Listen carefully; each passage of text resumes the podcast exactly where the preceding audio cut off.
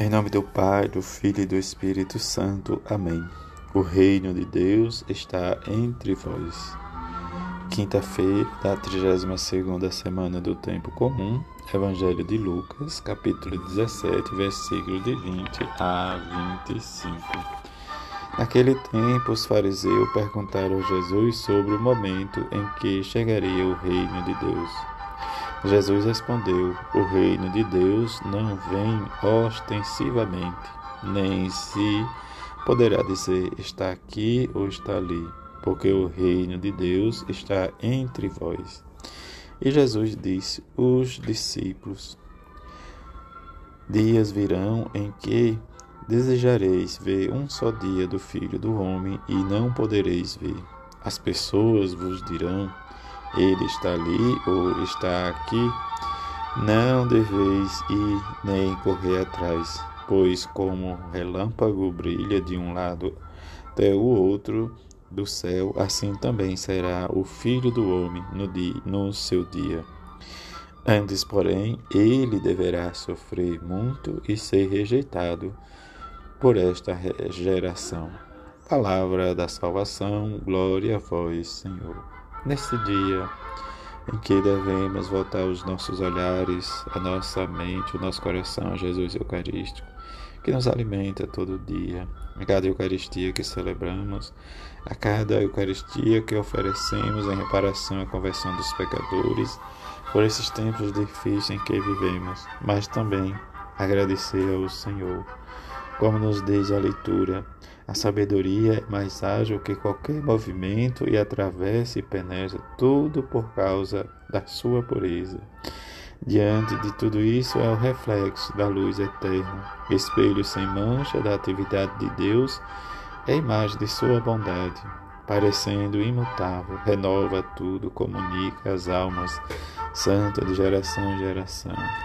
Diante da sabedoria que nós possamos trilhar o nosso caminho para a eternidade.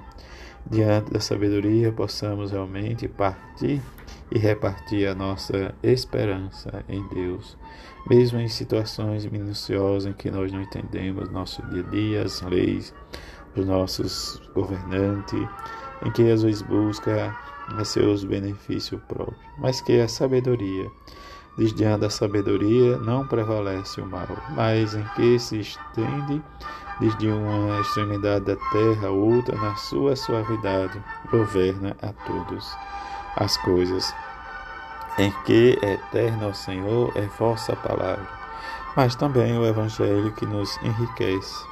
Diante da circunstância, o reino dos céus não vem ostensivamente. O reino dos céus está dentro do nosso coração e se está dentro, nós precisamos entender que o reino do céu é partilha, como Jesus nos ensinou. A presença do reino é Jesus, realmente no seu reino de Deus, presente e atuando no mundo, em que acolher a palavra de Jesus é realmente experimentar os ensinamentos de Jesus e colocar em prática.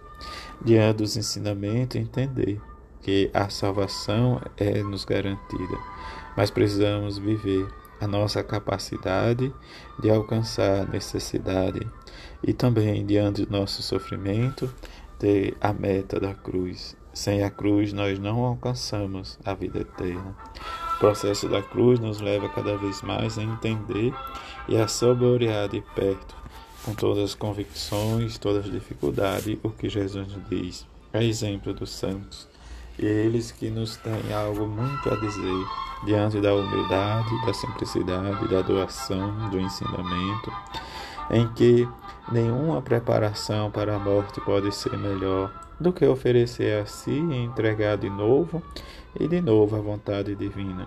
Diante desse pensamento de Santa Gertrude, viver com humildade, amor, a ilimitada confiança na infinita misericórdia e bondade de Deus que esse pensamento dela nos sirva também como experiência para entrarmos desde diante de toda a perfeição, consiste em guardar o coração onde estivermos. Podemos fazer de nossos corações um ermo, desligando-se do mundo e conservando intimamente com Deus. Passamos, como fez Santa Margarida, desde a escola, ser um exemplo de inspiração, de coragem para nos contagiarmos. Também, desde os santos são tentados mais do que nós, mas onde cairmos, eles lhes permanecem em pé, porque confiam em Maria e não em si mesmo. Nos diz Santo Edmundo de Cantuário.